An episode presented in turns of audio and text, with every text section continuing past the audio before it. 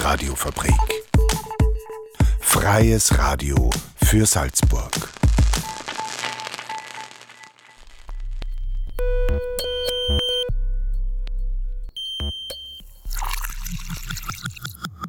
Unerhört. Der Infonahversorger auf der Radiofabrik. Jeden Donnerstag um 17.30 Uhr. Radiofabrik.at slash unerhört.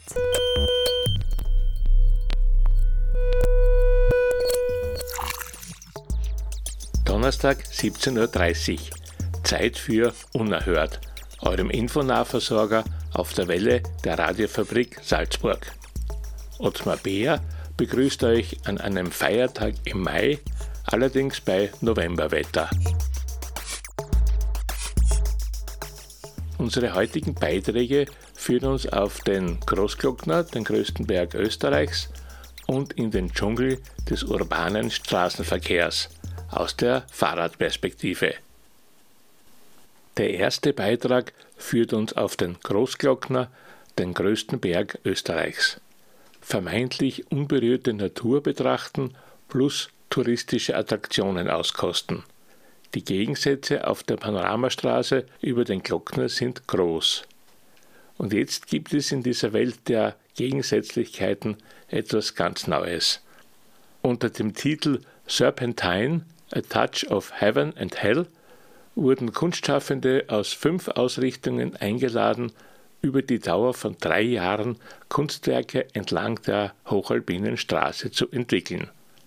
Unerhörte Redakteurin Christina Steinböck hat sich mit den drei führenden Leuten des Projekts unterhalten. Dies sind Christina Tschertau, Geschäftsführerin des Fonds für Kunst am Bau in Salzburg, Johannes Hörl, Vorstand der Großglockner Hochalpenstraßen AG und Michael Zinganell, Kurator der Ausstellung Serpentine. Wildes Land, mildes Land. Die Großglockner Panoramastraße ist eine Welt der Kontraste. Wird sie im Sommer von Massen an Touristen bevölkert, so trotzt der eisige Winter jedes Jahr aufs Neue der Menschheit diese höchsten Gipfel Österreichs ab. Jedes Jahr wird mit einem Großaufgebot an Schneefräsen und Fachpersonal diese Bergstraße, die Kärnten und Salzburg verbindet, schneefrei gemacht. Der sogenannte Durchstich ist diese Woche erfolgt und die Straße ist wieder geöffnet. Nur dieses Jahr ist etwas anders, denn dieses Jahr gibt es Open-Air-Kunst an der Panoramastraße zu sehen. Christina Tschertoy, Geschäftsführerin des Fonds für Kunst am Bau Salzburg, ist eine der InitiatorInnen des Projekts.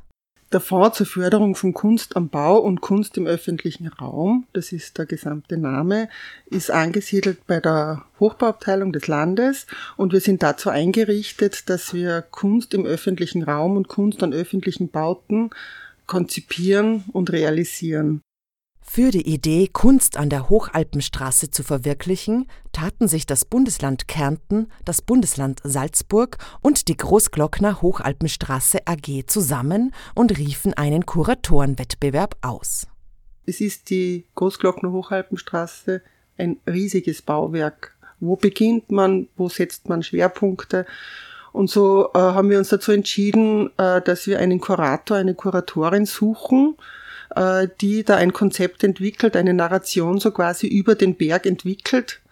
Und äh, dazu haben wir uns entschieden, einen Wettbewerb auszuloben, wo wir fünf äh, Kuratorinnen und Kuratoren eingeladen haben, die Konzepte ausgearbeitet haben.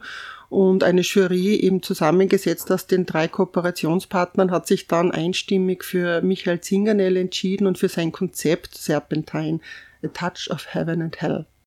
Aber warum wird eigentlich überhaupt Kunst im öffentlichen Raum gemacht? Ja, Kunst im öffentlichen Raum äh, hat einen ganz eigenen Zugang zu den Menschen.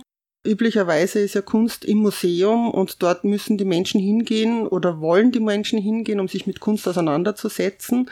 Und Kunst im öffentlichen Raum äh, kommt zu den Menschen. Es überrascht die Menschen, man nimmt es wahr im Vorübergehen vielleicht, man stolpert darüber, äh, man geht vielleicht auch daran vorbei und bemerkt es gar nicht. Es ist einfach ein Angebot an die Menschen, äh, die sich vielleicht auch nicht bewusst mit Kunst auseinandersetzen wollen.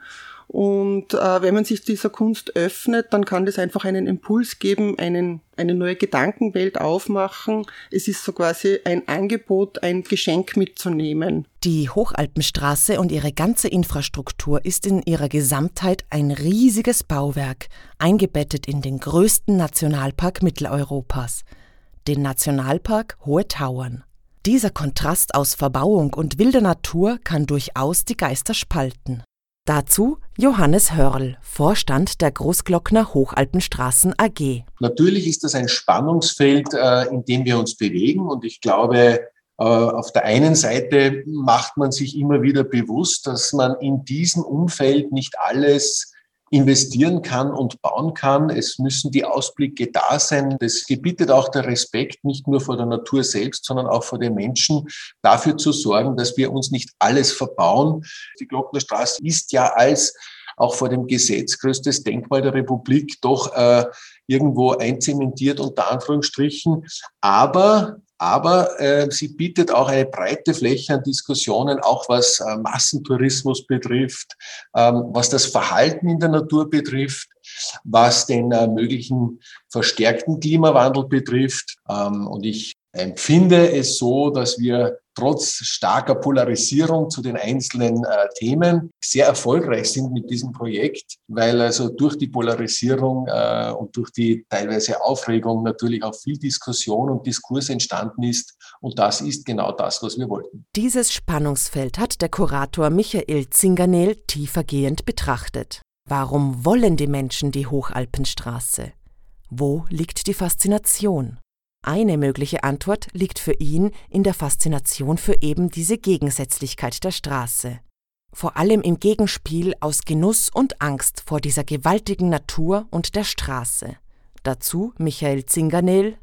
Also da fährt man mühseligst über diese ganzen Serpentinen, die dort kehren heißen, rauf und wird natürlich mit einem total bombastischen Blick auf diese Landschaft belohnt zum anderen scheißt man sich aber fast in die Hosen vor Angst, wenn man dann immer runterschaut ins Tal neben der Straße.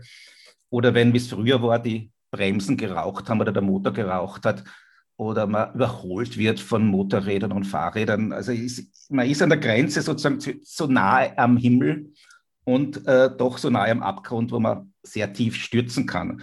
Und ich wollte deshalb ein bisschen mehr sozusagen diesen Zwischenbereich, der einen auch emotional erwischt, sozusagen zum Thema machen und natürlich trotzdem den Massentourismus thematisieren lassen.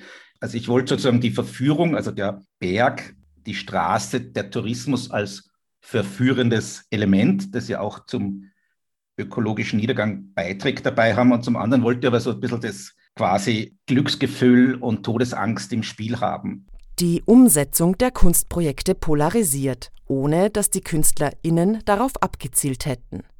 Sie wurden als teilweise unökologischer Eingriff in die Natur, der die Aussicht negativ beeinflusst, kritisiert. Dies regt natürlich den Diskurs an.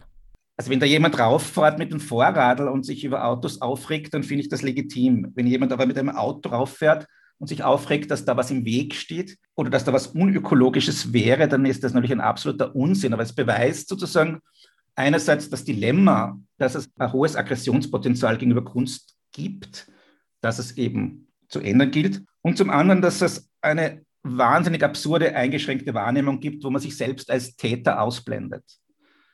Bei der CROAG sind zum, zum Beispiel auch Beschwerden eingelangt von Leuten, die gar nichts gesehen haben, die waren noch gar nicht dort, die gesagt haben, das ist rausgeschmissenes Geld, weil die Kunstwerke die Landschaft verstellen.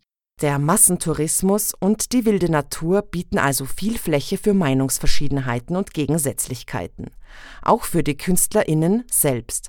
Denn aus der Sicht des Berges sind auch sie Touristen, selbst wenn sie sich anders mit der Gegend auseinandersetzen als so manch anderer Besucher.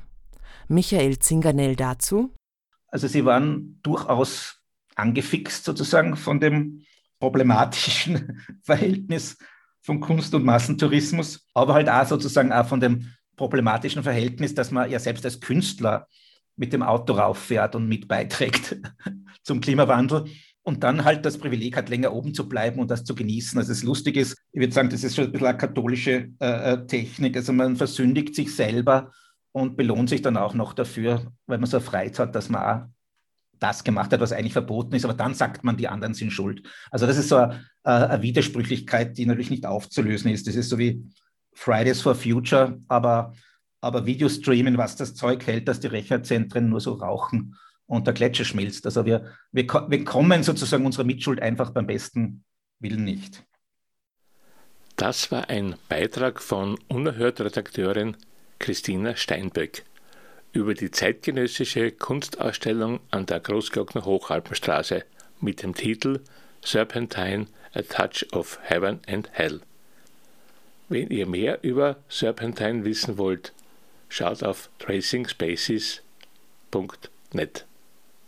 Am Fuße des Glockners, und zwar auf der Salzburger Seite, genau in Bruck an der Glocknerstraße, ist Matthäa Elisabeth Höller aufgewachsen. Bei Popfans klingelt es schon. Matthäa, das ist die junge Salzburgerin, die im Mai 2019 als 20-Jährige mit ihrer Debütsingle zweimal den Sprung auf Platz 1 der Ö3 Hörercharts geschafft hat. Jetzt steht ein Karrieresprung bevor. Übermorgen Samstag vertritt Matthäa Österreich beim Free European Song Contest. Das ist ein von Stefan Raab in Köln organisierter und vom TV-Sender Pro7 ab 20.15 Uhr übertragener Bewerb für 16 Künstlerinnen und Künstler aus ganz Europa. Welchen Song Mattea bringt, das ist noch nicht bekannt. Hören wir daher zur Einstimmung ihre Debütnummer zweimal. Ich sitz schon wieder in meinem Wohnzimmer. Ich schreib ein Lied für dich und du verdienst es wieder nicht. Nur dass ich's gleich sag, es war echt einfach war deine Nummer eins und ich wollte nur, dass du bleibst.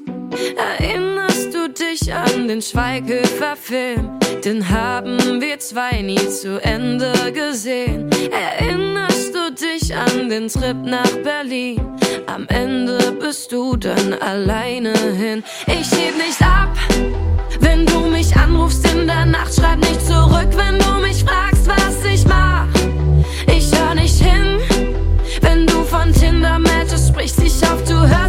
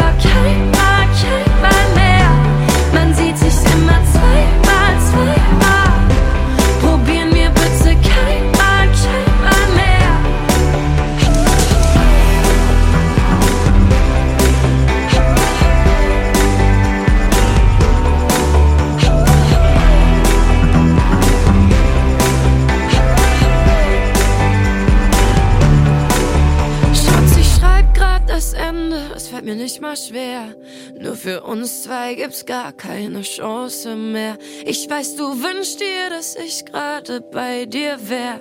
Nur dein Beifahrersitz bleibt weiterhin der. Ich seh dich ab, wenn du mich anrufst in der Nacht. Schreib nicht zurück, wenn du mich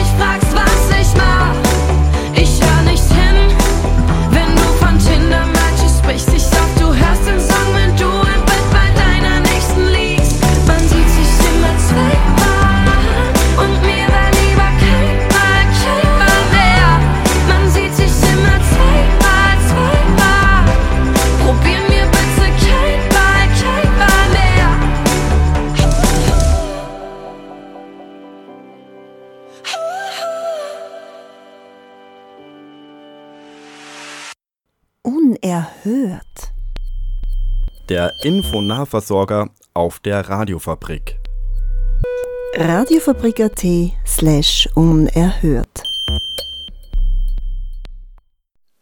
Es ist Frühling, Fahrradfrühling, das Radl ist geputzt und erfüllt alle vorgeschriebenen Sicherheitsstandards.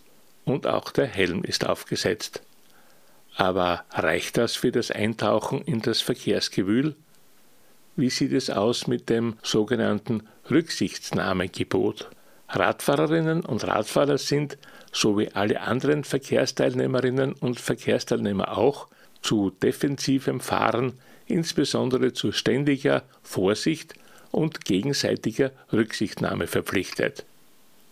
So ist auch die Funktion der Fahrradgänge oder das Überholen geregelt. Unerhörte Redakteurin Renate Hausenblas bringt uns das Thema Sicherheit beim Fahrradfahren sehr persönlich und anekdotisch näher. Der Unerhört Fahrradfrühling. Mit Fakten, Fantasien, Fachwissen und Frechheiten. Wöchentliche Zusatzinfos zum Zweirad. Natürlich hat das Fahrrad alle gebotenen Sicherheitsstandards erfüllt. Zwei voneinander unabhängig wirkende Bremsvorrichtungen, eine Vorrichtung zur Abgabe von akustischen Warnsignalen, umgangssprachlich Klingel oder Hupe genannt, einen Scheinwerfer vorne, ein rotes Rücklicht hinten, gelbe Rückstrahler an den Pedalen und in den Speichen oder am Reifen, Reflektoren oder Reflektorband. Jetzt zu mir. Mein Helm ist auf, die Knieschützer festgezurrt und auch die Armprotektoren sitzen gut. Ich bin bereit für meinen Fahrradtrip. Das ist meine Vision eines Eishockeyspielers mit Fahrrad unterm Hintern statt Kufen an den Füßen. Aber bin ich jetzt sicher? Nein. Warum nicht? Das Auto ist immer viel stärker. Diese Erfahrung machte ich mehrmals. Manchmal war ich schuld, meist weil ich nicht aufpasste. Der schöne Obstgarten neben der Straße war einfach viel interessanter als die Straße vor mir. Oder ich konzentrierte mich einfach auf den Takt meiner Füße statt auf den Lärm von der Straße. Es tat weh. Aber öfter war das Auto schuld. So landete ich einmal in der Tür einer aussteigenden Frau, Doring genannt. Es tat weh. Ein anderes Mal rutschte ich schwungvoll über die Kühlerhaube auf die Windschutzscheibe und nahm dabei die Scheibenwischer mit. Es ging glimpflich aus, da beide langsam genug waren. Das Auto hatte beim Linksabbiegen meinen Vorrang ignoriert. Es tat weh und es floss Blut. Das Auto allerdings hatte nur einen Scheibenwischer weniger. Seither stieg ich an dieser Kreuzung lieber ab und reihte mich neben den Fußgängern ein. Es waren sehr viele Fahrspuren und es war total unübersichtlich.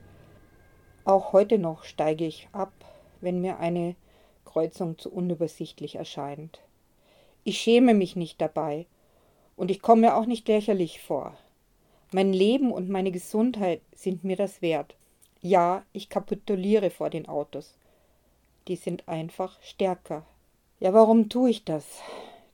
Als ich in die Volksschule ging, kam es bei uns Schülern zu einem tragischen Unfall. Die Ampel war grün, der Junge war zwar im Recht, aber das Auto war trotzdem über ihn drüber gefahren. Am nächsten Tag stand in der Pause ein Polizist vor uns Kindern und sagte, Tod ist Tod und Recht ist Recht. Aber das im Recht sein und richtig gemacht haben, nützt euch einfach nichts, wenn ihr tot seid. Ihr könnt den Autos einfach nicht trauen. Und ihr seid die Schwächeren. Also passt auf, schaut zuerst und bleibt im Zweifel lieber stehen.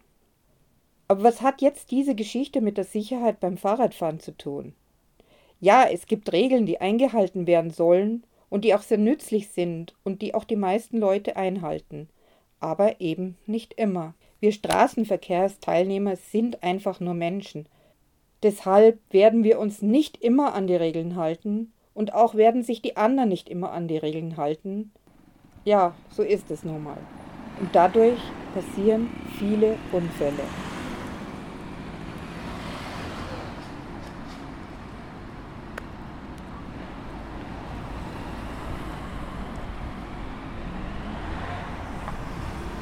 Es gibt einen Zebrastreifen gleich nach dem Viadukt in der Gaswerkgasse. Vom Krankenhaus kommend fahren die Autos eh schon nur mit einem 30er aus dem Tunnel heraus. Keine zehn Meter weiter nach dem Tunnel ist ein Zebrastreifen für Fußgänger und Fahrradfahrer. Für Fußgänger und Fahrradfahrer, die von der Salzach durch ein kleines Gässchen kommen. Sind diese flott und zielstrebig am Weg, und ziehen schnell über den Zebrastreifen drüber, habe ich im Auto sitzend auch mit nur 30 Stundenkilometer keine Chance, rechtzeitig anzuhalten. Aber viele Radelnden ignorieren diese Gefahr an der Stelle und nähern sich rasant. Ich als Fahrradfahrende mag mich dort im Recht fühlen, aber das stimmt so nicht. Es gibt das Rücksichtnahmegebot. So sind Radfahrerinnen und Radfahrer wie alle anderen Verkehrsteilnehmerinnen und Verkehrsteilnehmer auch zu defensiven Fahren, insbesondere zu ständiger Vorsicht und gegenseitiger Rücksichtnahme verpflichtet. Dies gilt auch für die Linzergasse, die nicht in einen Affenzahn heruntergerast werden sollte, da die Fußgänger dort zwar nach rechts und links schauen, aber mehr in die Schaufenster und weniger auf die Fahrradfahrer.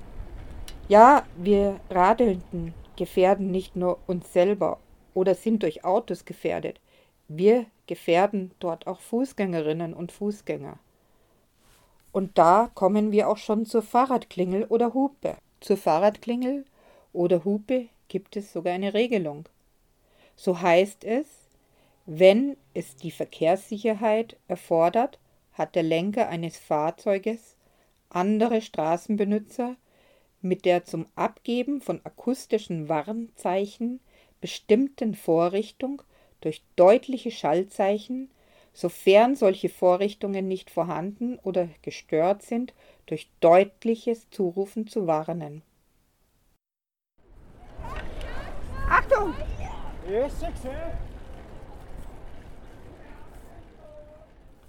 Ja, die Klingel darf benutzt werden. Oft ist es für andere Radelnde oder Gehende hilfreich zu wissen, da kommt einer, der an mir vorbei will, der vor mir kann dann entsprechend reagieren. Und wie ist das Überholen geregelt? Beim Überholen ist ein der Verkehrssicherheit und der Fahrgeschwindigkeit entsprechender seitlicher Abstand vom Fahrzeug, das überholt wird, einzuhalten. Der Lenker eines Fahrzeuges, das überholt wird, darf die Geschwindigkeit nicht erhöhen, sobald ihm der Überholvorgang angezeigt worden ist oder er den Überholvorgang nach den Verkehrsverhältnissen sonst wahrgenommen haben musste. Das Vorbeifahren ist nur gestattet, wenn dadurch andere Straßenbenutzer, insbesondere entgegenkommende, weder gefährdet noch behindert werden. Wenn ich jetzt an den letzten der drei Punkte denke und den ernst nehme, ist das sehr hart von mir verlangt. Bei gutem Wetter gibt es Tageszeiten, wo ich dieses Gebot am Salzach Radl Highway einfach nicht einhalten kann und will. Ich versuche es ja, aber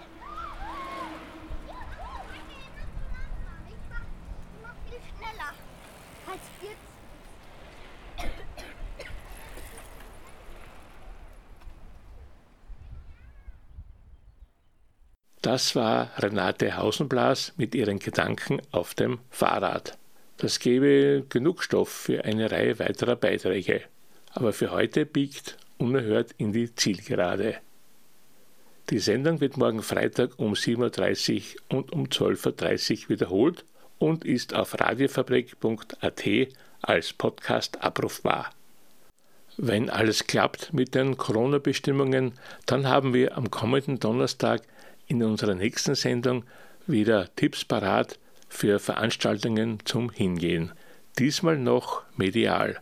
Drücken wir am Samstag Matthäa, der Popkünstlerin aus Bruck an der Glocknerstraße, die Daumen. Um 20.15 Uhr geht der Free Song Contest auf Pro 7 los. Mit Matthäas Song High Waist aus dem vergangenen Herbst